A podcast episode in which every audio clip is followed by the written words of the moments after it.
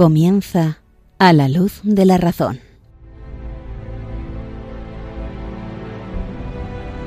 Dirigido por el padre Esteban Medina.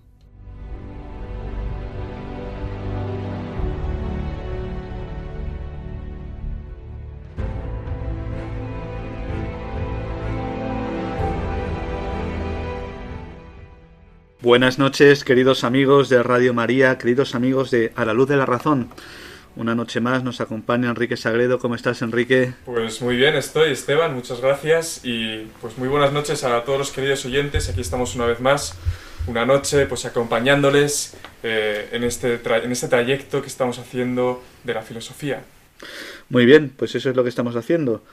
Estamos intentando abrir campo, abrir horizontes y seguimos con el tema de la belleza. En la primera sección vamos a hablar lo que hemos hablado en los últimos dos programas, dando vueltas a este hermoso tema. Y vamos a acercarnos ahora a la experiencia del artista, aquel que ha comprendido, ha experimentado, tal vez mejor que nadie, lo que es la belleza. Pues vamos a intentar hacer una aproximación, ver eh, pues todo lo que rodea al fenómeno de la belleza en el artista, cómo es capaz el artista de plasmar una obra de arte, una obra bella. En la segunda sección, pues seguiremos con el mundo de las emociones, de las pasiones, y vamos a ver esta pasión del apetito irascible llamada temor. Nos acercaremos al temor, cuál es eh, su naturaleza, en qué consiste. Y por último, en la última sección, como siempre, daremos unas pinceladas de filósofos que han influido de un modo determinante en nuestro día a día, en la humanidad, en la historia. Y vamos a ver a John Locke, este filósofo, también inglés, pues todo lo que nos puede decir y, y ojalá pues entendamos esto, que tiene una influencia enorme en, la, en el tiempo presente. Muy bien, Enrique, pues... Me parece muy bien el programa, creo que va a ser muy interesante el día de hoy. Así que vamos allá. Muy bien.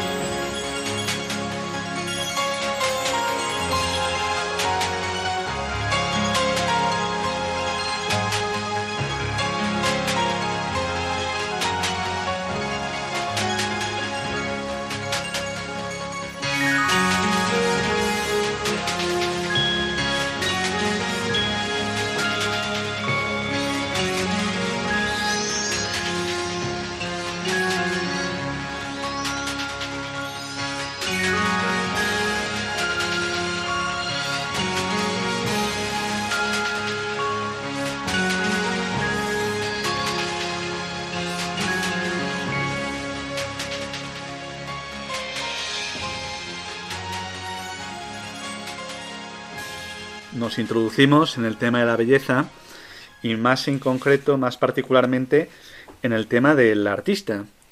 Llama la atención porque el hombre, que está creado a imagen y semejanza de Dios, uno de los rasgos donde se ve más claramente esta imagen y semejanza de Dios es que el hombre es criatura, pero también es creador. En ese sentido está creado imagen y semejanza de Dios. Esto decía Chesterton. El hombre es criatura y creador. ¿Y en qué se manifiesta esta creación del hombre en la cual es semejante a Dios? Pues precisamente en el arte, precisamente en la obra de arte, en la belleza.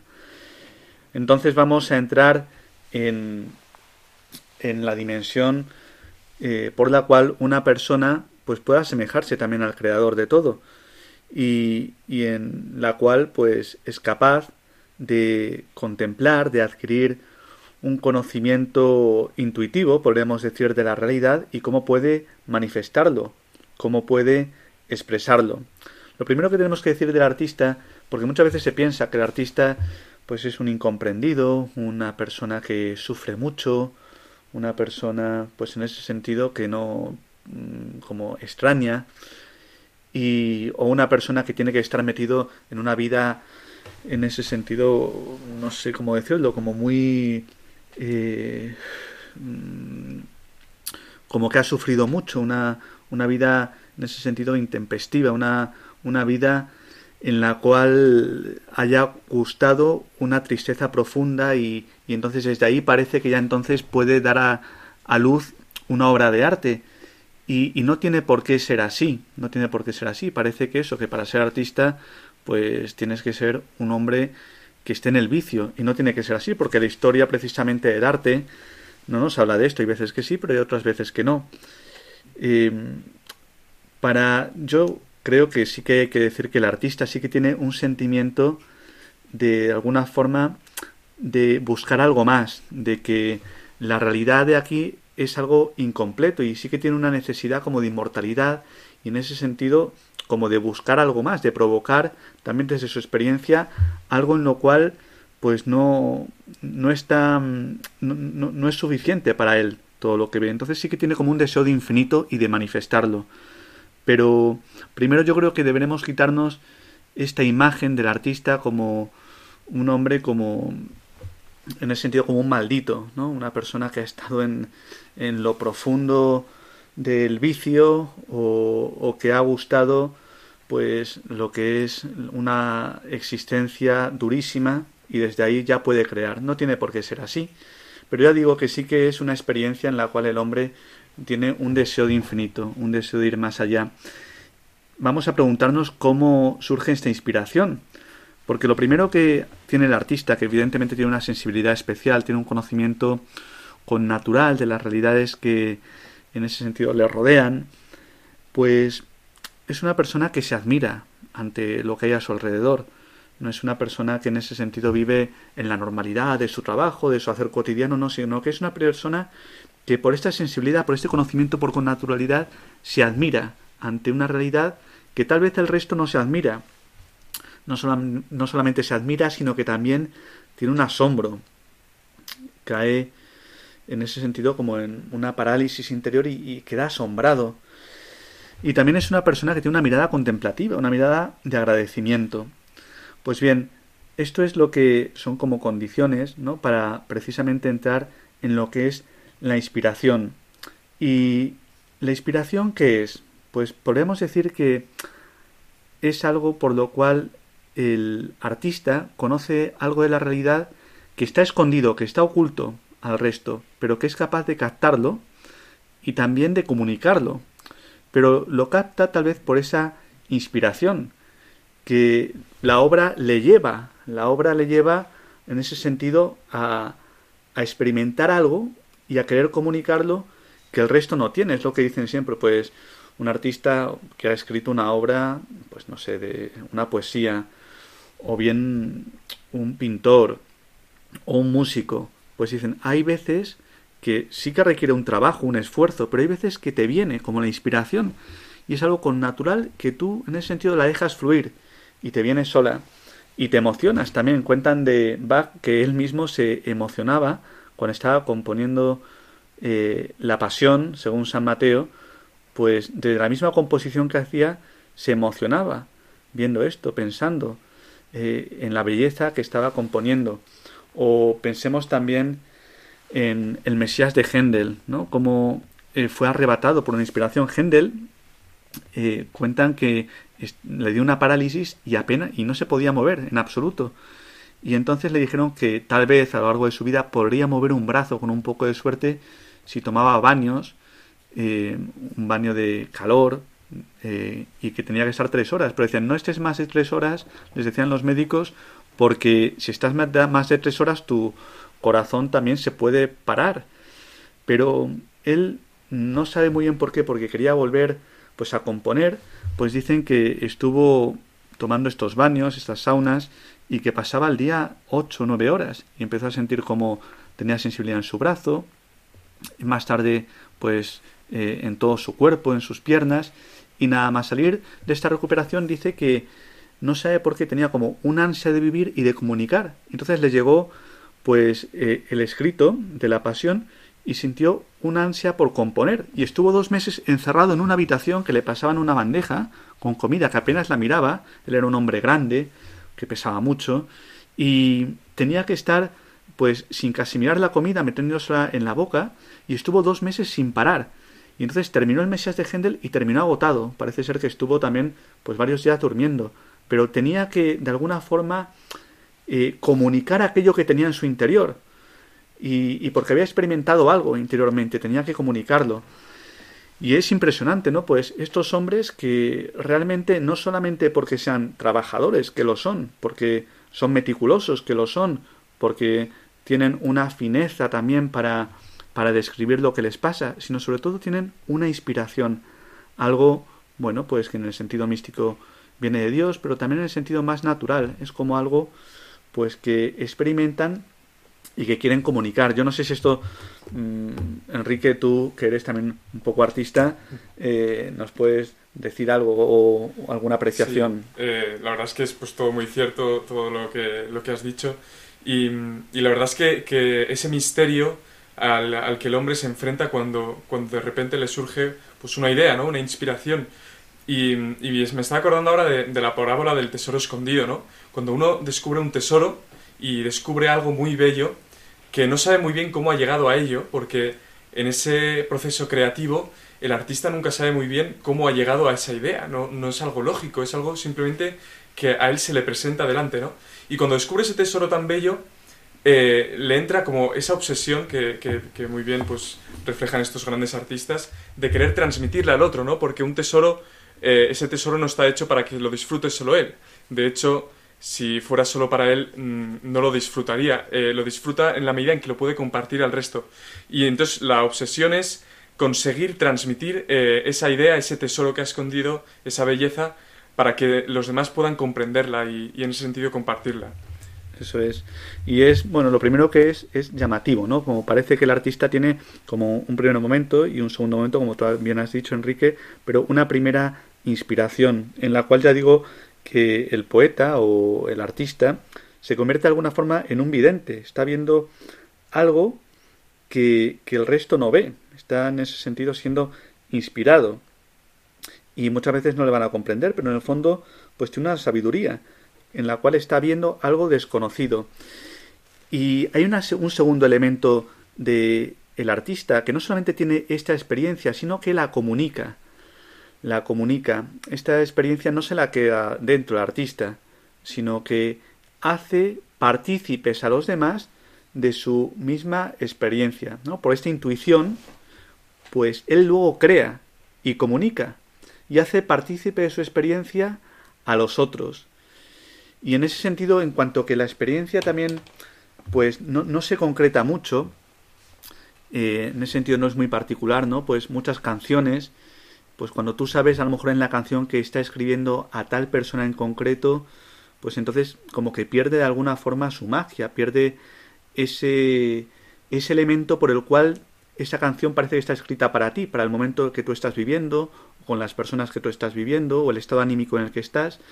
Pero lo bueno del artista es que es capaz de, de captar algo que de alguna forma también puede ser universal y que tú te puedes aplicar a ti mismo. Entonces, ya digo, esta intuición que tiene el artista y que la expresa y que hace partícipe a los demás de esto que ha captado y que mueve también los sentimientos. Y de alguna forma todos somos artistas en el artista, porque estamos también captando eso que de un modo especial él ha captado y también nos conmueve, ¿no? Como él se ha conmovido ante esta experiencia, pues esto es, es me parece importantísimo, ¿no? Eh, y eso es lo difícil también, porque ya digo que no solamente es una intuición, sino también en ese sentido plasmarla materialmente. Decíamos al inicio del programa que en ese sentido somos semejanza del Creador, ¿no? El Creador que todo lo hizo por su, ver, por su verbo, lo plasmó en la belleza de la creación, pues el artista también por la belleza que capta que muchas veces no es conceptual, no es lógica, pero de su interior brota eh, esa experiencia que plasma materialmente. Pues digo, puede ser en la pintura, puede ser en una canción, puede ser en una poesía. Y entonces, mm, así el artista también participa de algún modo de la belleza de Dios y de su don creador. Y entonces nosotros también cuando contemplamos una obra de arte, en último término estamos contemplando la belleza del mundo. Y esto es lo que también manifiesta el artista. El artista manifiesta algo que él ha contemplado y que ha comunicado y nosotros somos atraídos y descansamos también en esta experiencia, eh, en esta apertura que la experiencia del artista nos ha hecho también concebir en nosotros. Mm, bueno, pues es, es impresionante, ¿no? Es impresionante eh, el arte y, y, de alguna forma ya digo que el crítico de arte o aquel que le gusta el arte pues también tiene que ser artista. A lo mejor no tiene la intuición, pero sí que participa de esa creación y sí que es conmovido por ello.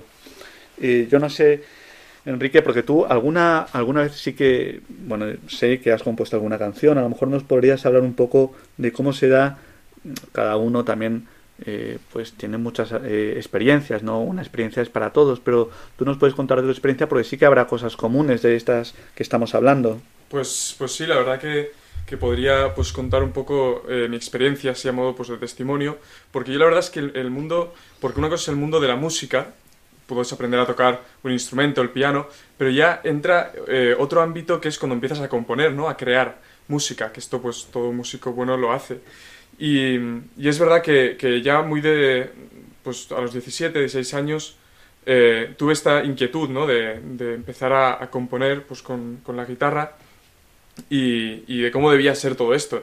Obviamente es algo que se aprende también, las primeras pues creaciones, las primeras cosas que haces, pues como todo, eh, como todo trabajo, digamos, como manual o, de, de artista, pues eh, es una cosa que va evolucionando. Pero bueno, el caso es que estuve pues en varios grupos luego de música, eh, pues de todo tipo, música pues de rock, de con el cole, pues de todo tipo.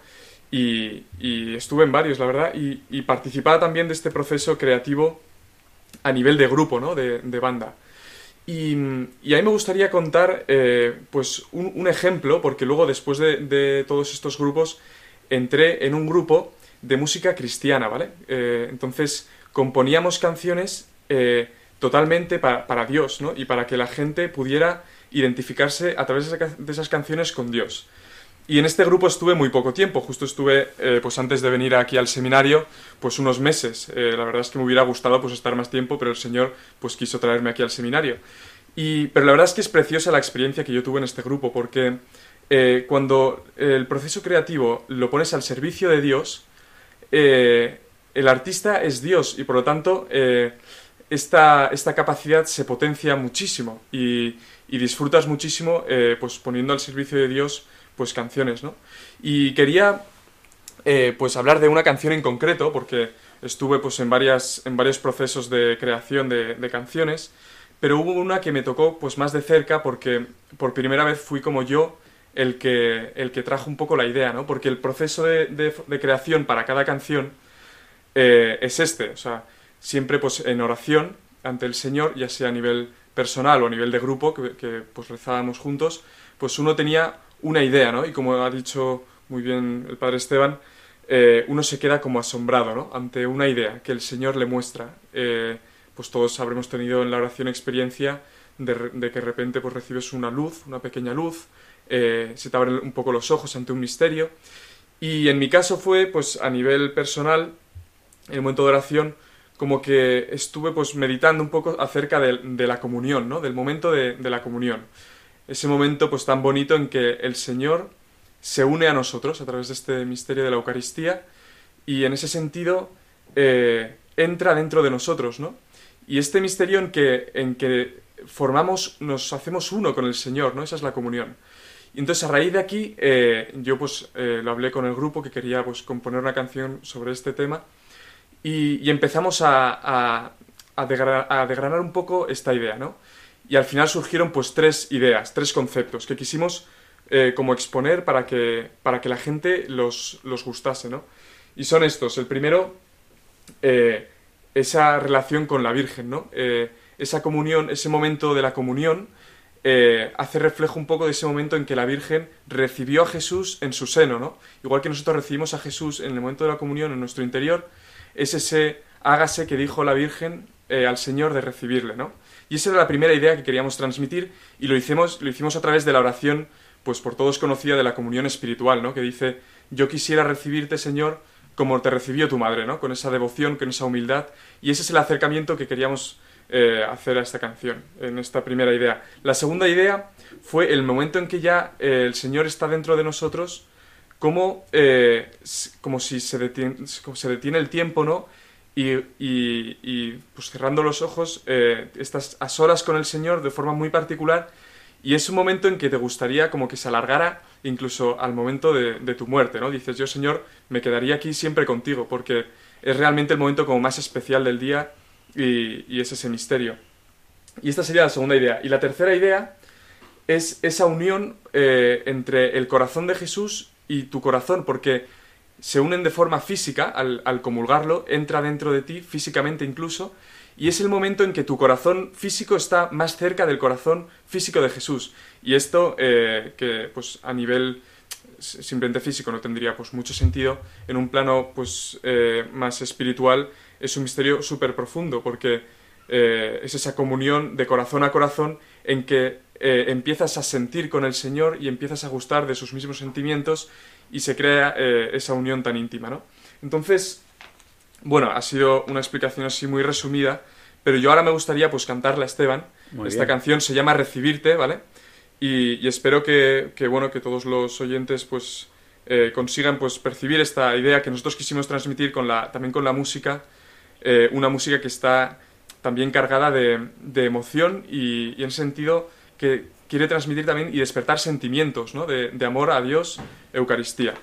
Bueno, voy a cantar. Muy bien, Enrique.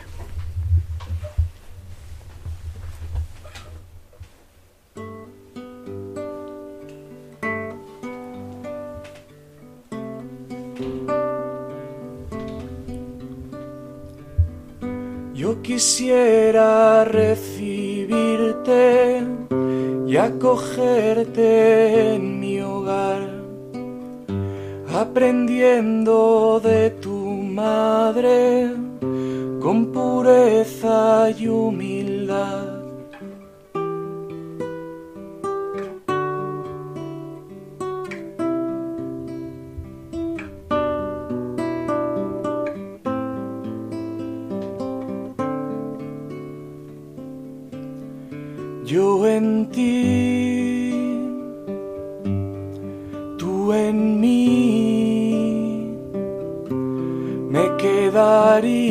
Aquí contigo hasta morir.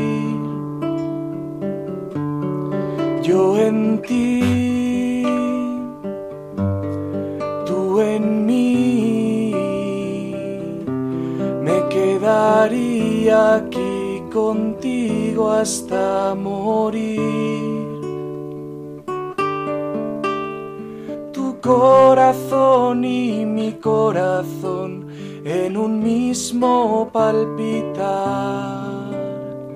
Tu alma y mi alma están latiendo al compás. Tu corazón y mi corazón en un mismo palpitar. Tu corazón y mi corazón latiendo al compás.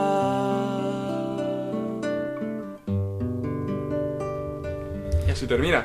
Preciosa, Enrique, una gran creación que sin duda hará mucho bien pues a todos aquellos que la escuchen, porque has hecho partícipe de tu experiencia, también en la oración como contabas, a muchos otros a, través de la belleza.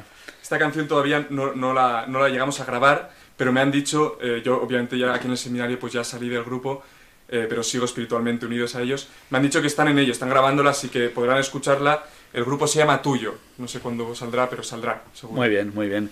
Pues aquí un ejemplo, estamos hablando de lo que es un artista, que de alguna forma es alguien que eh, capta la realidad de un modo distinto, seguramente por el amor, es un enamorado y que tiene la facilidad también de comunicarlo, de participar a los demás esta experiencia, ¿no? Y entonces todos, de alguna forma, también nos hacemos contemplativos, todos nos hacemos enamorados de la belleza. Pues hasta aquí esta primera sección, queridos amigos, donde hemos hablado de la belleza en concreto, cómo se da en el artista y cómo la manifiesta. Dejamos un poquito de música y seguimos.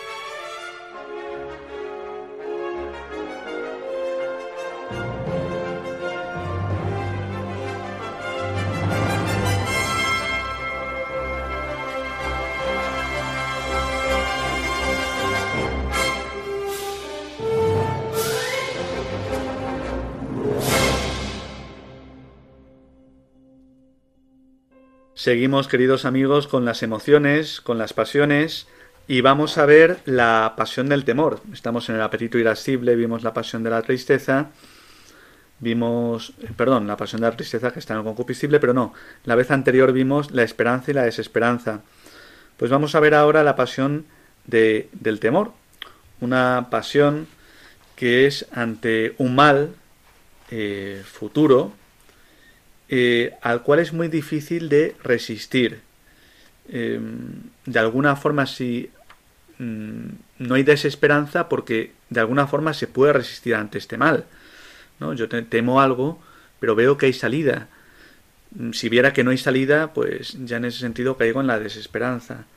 ¿no? Pero el temor es un mal futuro que, que viene hacia nosotros y ante el cual, bueno, pues tenemos que huir precisamente para, eh, para que no caigamos en la tristeza, para que el mal no se haga presente. Entonces, a esto se refiere, este es el objeto del temor, mirar al mal futuro, que en ese sentido el temor es la pasión también que más fuerza tiene en lo negativo después de la tristeza. Y, y bueno, como hemos hablado, pues se refiere al mal futuro difícil, difícil de, resistir, difícil de evitar. Em, hay distintos tipos de temores. Mm, hoy día está muy extendido. Pues tenemos miedos, congojas, ante un montón de cosas. Vivimos en un mundo que por falta de fortaleza, por falta de esperanza, pues muchas veces los temores, que son parte de la vida, pues se convierten en un absoluto y, parece que nos llevan a la tristeza irremediablemente y que no podemos salir de ellos. Y hay distintos tipos de temores de afrontar una dificultad futura, decimos. Pues un temor, por ejemplo, que nos puede llamar la atención, es la pereza. La pereza que uno no hace algo que tiene que hacer. Eh, ¿Por qué? Porque teme un trabajo excesivo, porque dice, uff, me cuesta muchísimo. Y, y, aunque parece que no, pero sí que es un temor, ¿no? Eh, Tener pereza es no tener la fortaleza de afrontar algo que tengo que afrontar y huyo de ello porque me parece excesivo, porque me voy a cansar mucho, porque me voy a agotar, porque no tengo fuerzas. Bueno, pues la pereza, por ejemplo, es un temor, ¿no? Eh, también el rubor, la vergüenza, por ejemplo, cuando alguien comete un acto del que se arrepiente, un acto torpe, pues hay vergüenza, hay un temor ante lo que piensen los demás, ¿no? Eh, bueno, y en ese sentido, pues puede ser, eh, ya decimos, las pasiones en sí mismas son buenas, el tema es si están ordenadas o no. Bueno, pues tener vergüenza ante algo cometido eh, que en ese sentido puede mover a los demás a una burla o algo, bueno, pues si es algo que está mal, pues está bien tener vergüenza o tener un, pudor.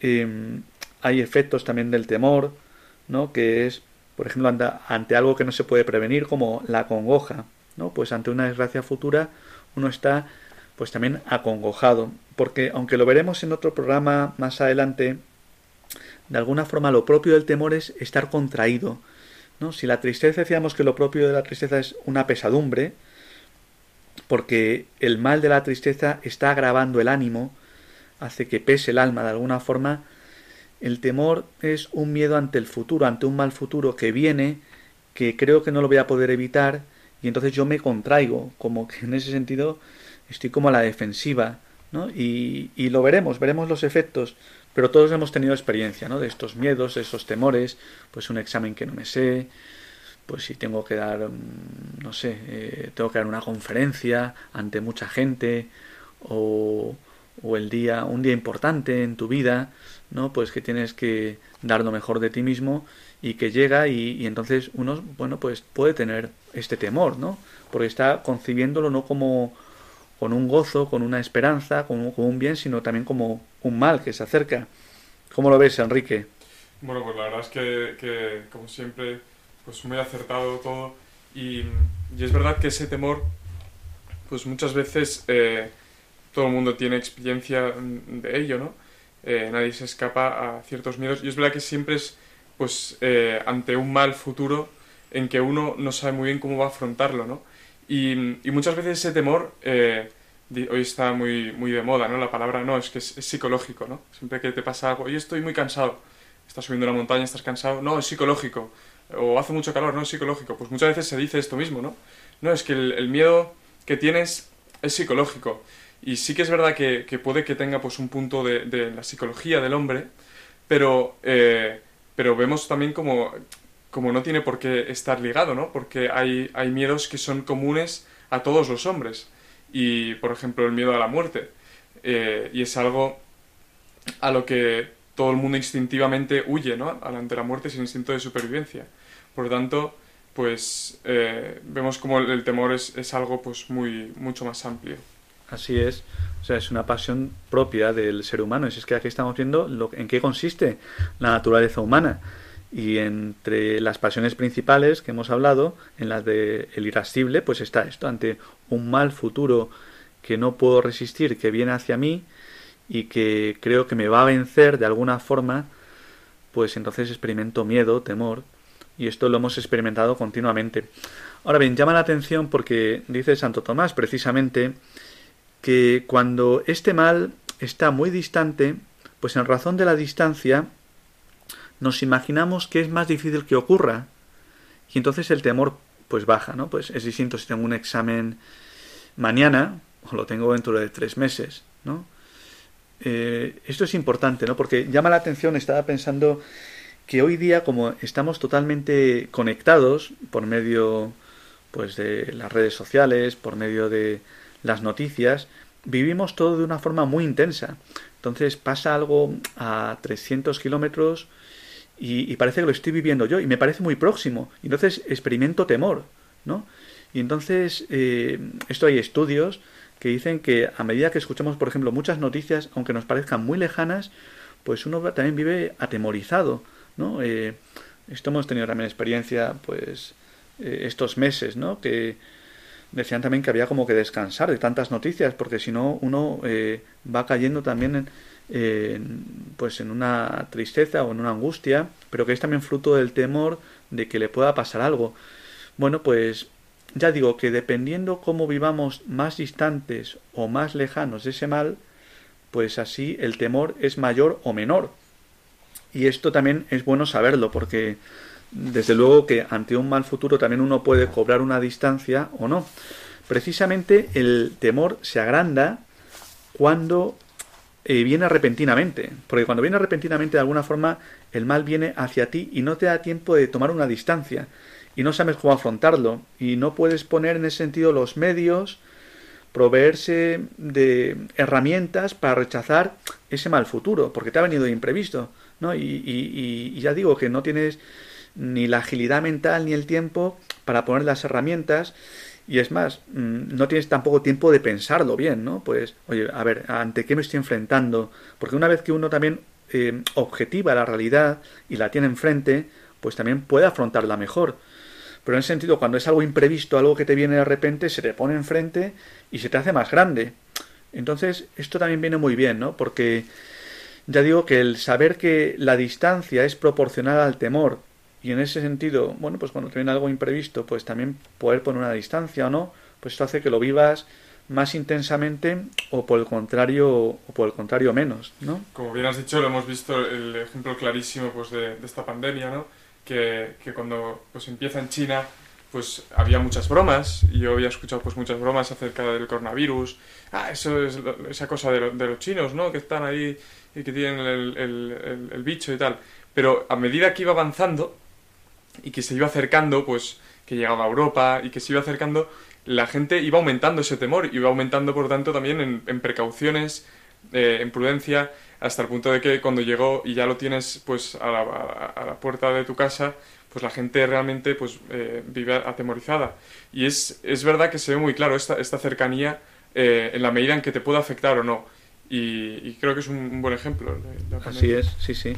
Y bueno, por decir, señalar otra, otro elemento importante a la hora de hablar del temor, evidentemente cuanto más nos parece que no hay remedio, que no hay forma de salir de este mal que viene hacia nosotros, que no podemos huir de él, pues en ese sentido mayor es el temor.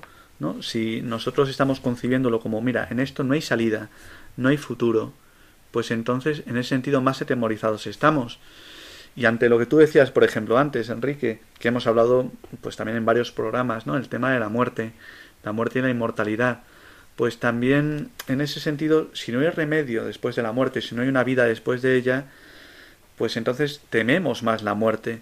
Y entonces o vivimos sin afrontar esta realidad, que tarde o temprano va a venir, pero nos estamos tapando los ojos, o bien, si nos ponemos a pensarlo, pues caemos en un miedo tremendo, ¿no? En un temor, en una angustia, porque no sabemos que hay un remedio a la muerte, que precisamente es, bueno, como sabemos porque Cristo nos lo ha revelado, la muerte no es el final, hay después un cielo.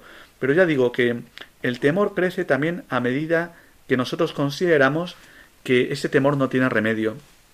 Y, y al contrario, si tenemos esperanza de afrontar esta dificultad, ¿no? porque el mal es el regreso del bien. Entonces, si la esperanza tiende ante un bien arduo posible, pues quiere decir que hemos tenido eh, la fortaleza para huir de ese mal y en cuanto que lo hemos afrontado y lo hemos vencido, pues ya se ha convertido en un bien, ¿no? Eh, pues bien, la, si decimos que mm, a medida que crece algo como irremediable, pues crece también el temor ante eso, en la medida que la esperanza es mayor para afrontar la dificultad y tenemos más visos de pues de, en el sentido de vencerla, pues menor es el temor.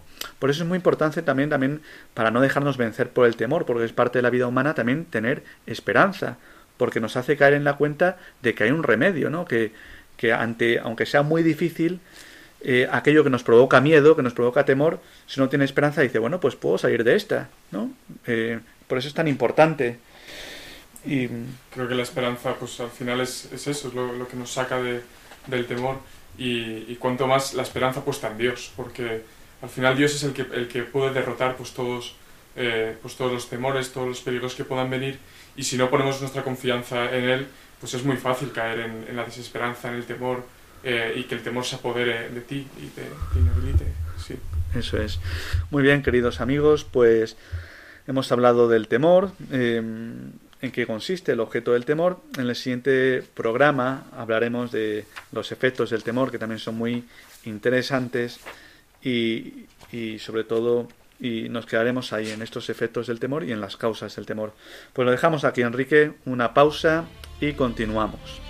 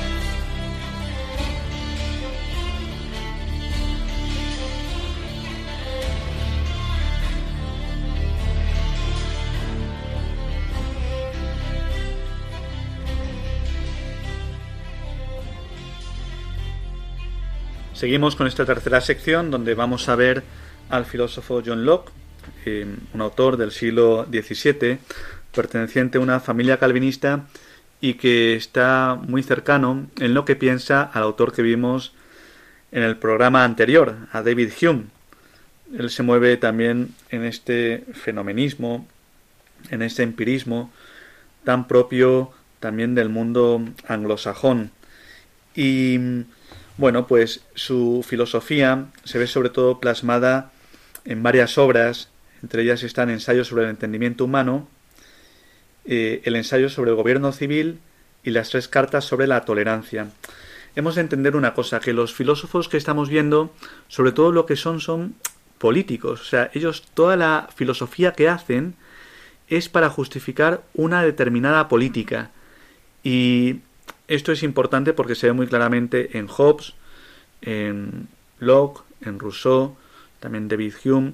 O sea, a partir de la modernidad ya la filosofía en ese sentido deja de ser contemplativa, de ver la naturaleza tal y como es, y va convirtiéndose en algo que tiene un fin práctico, que se trata también de transformar la realidad, transformar la sociedad. Y por eso Locke, toda su teoría del conocimiento, lo que se llama noseología, ¿no? su crítica al conocimiento, pues parte precisamente de un presupuesto en el cual la política al final se debe regir no por lo que es bueno o malo, lo justo o lo injusto, sino en último término por lo que dice el Estado. Y por eso Locke se mueve en su filosofía en un escepticismo.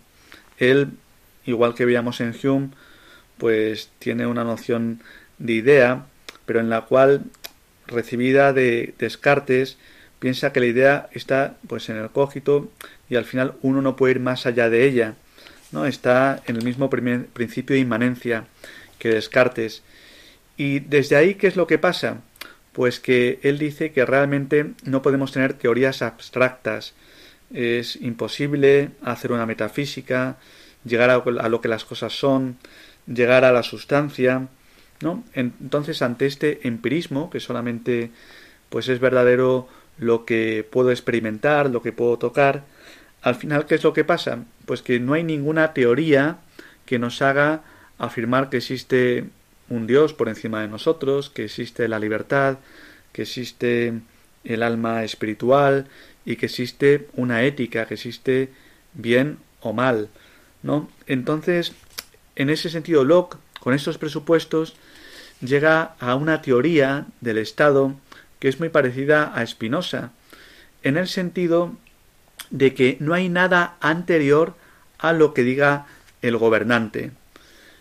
Eh, el poder se basa en último término en la fuerza para Locke y él pues concibe todo desde un pacto social, ya digo, donde por el escepticismo, que no podemos considerar que haya nada anterior, porque no podemos hacer juicios, pues al final lo que hace el Estado es hacer un pacto entre sus ciudadanos que tienen que obedecer sí o sí, porque todo aquello que defiendan sus ciudadanos, pues en el fondo es relativo, porque ninguno tiene la verdad, ninguno puede alcanzar la verdad. Entonces, si no hay verdad, pues ¿quién tiene que limitar, en último término, todo? El Estado, en ese sentido, el gobernante. Entonces se llega en ese sentido a lo mismo que llegaba Spinoza y que también llegará Rousseau, que llega también Hobbes, ¿no? Que al final el Estado es el que hace las veces de Dios, porque determina lo que está bien y lo que está mal, determina lo verdadero y lo falso, determina lo justo y lo injusto. Y ya digo que no es por vía, en el sentido como Espinosa, de un panteísmo craso, sino es por un escepticismo. Como nadie tiene la verdad, pues al final, como nos tenemos que poner de acuerdo, el Estado va a decir lo que está bien y lo que está mal. Y esto es el pacto social de Locke. Locke, aparte, tiene una consideración que está en los orígenes también del capitalismo, en el cual para él el pacto social se debe sobre todo hacer para proteger la propiedad privada.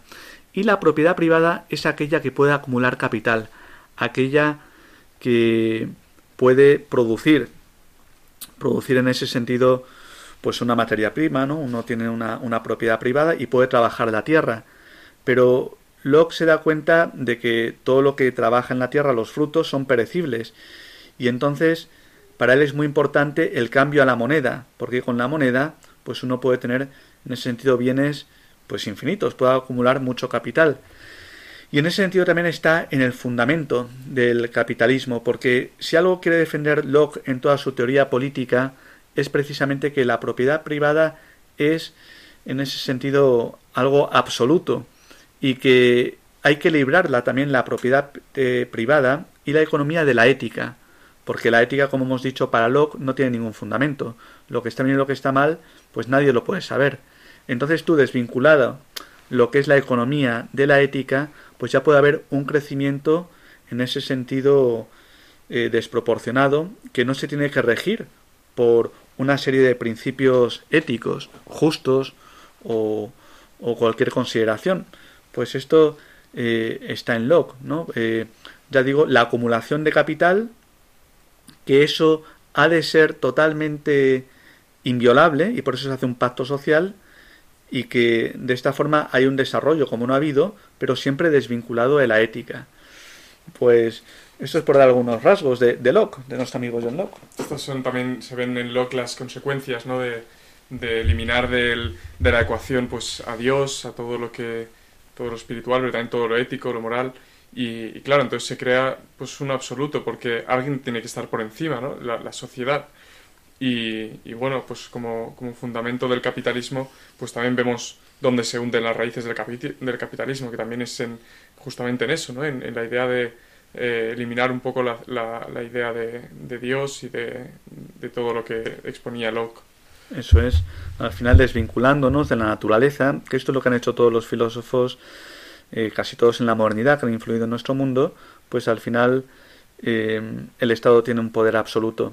A esto es a lo que llevan, ya digo, eh, todos estos filósofos que han influido en nuestro mundo y que han llegado a un parlamentarismo o a una democracia, pero que no está fundada en lo que dice Aristóteles o Santo Tomás, sino que tienen un poder absoluto de determinar al final el bien y el mal, independientemente si existe bien o mal en sí mismo, o existe verdad o error. Pues así es, por resumir, ¿no? Pues Locke eh, tiene como una teoría del conocimiento escéptica, en la cual no se puede conocer más allá de, de los sentidos, y esto lleva al final a que el Estado es el que determina eh, el bien y el mal, y no hay una autoridad anterior. Y sobre todo lleva a preservar, pues también un desarrollo económico también desvinculado de toda ética. Pues aquí lo dejamos después de haber visto algunos rasgos solamente de nuestro amigo John Locke. Pues ponemos un poco de música y nos despedimos.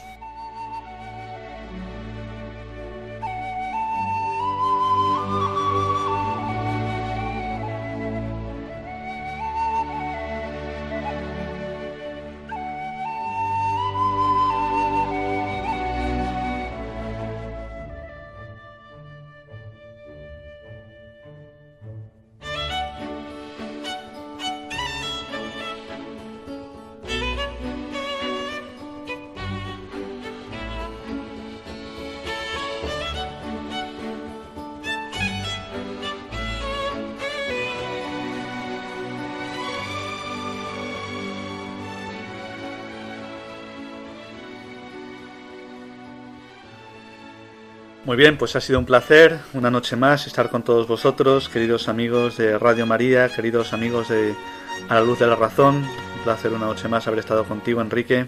Pues sí, también para mí ha sido un placer. Espero que, hayan disfrutado todos de, de, este programa, igual que hemos disfrutado pues Esteban y yo y ahora les recordaremos pues la dirección de correo y les damos las gracias porque estamos recibiendo pues algunos correos pues muy interesantes que nos animan pues a seguir y otros que nos plantean algunas dudas intentaremos ir respondiendo a la medida de lo posible ¿no Esteban? así es así es les repito la eh, el mail del, del, programa, el correo electrónico, a la luz de la razón arroba radiomaria.es. Repito, a la luz de la razón arroba radiomaria.es. Y por si no saben, pueden descargarse también los programas que ya hemos emitido, que ya han sido varios, metiéndose en radiomariapodcast.es. Allí, eh, cuando se meten, pues justo el programa tercero pone a la luz de la razón por el padre Esteban Medina, pues ahí tienen los podcasts con una descripción de cada programa, también de cuándo fue emitido y ahí pueden también descargarse pues cualquier programa con el cual tengan especial interés, de alguna pasión que hemos visto o algún tema en, particular, pues pueden descargarlo ahí. Muy bien, queridos amigos, pues eso es todo entonces. Eh, nos despedimos hasta dentro de dos semanas, si Dios quiere. Si Dios quiere, buenas noches y que tengan buena semana.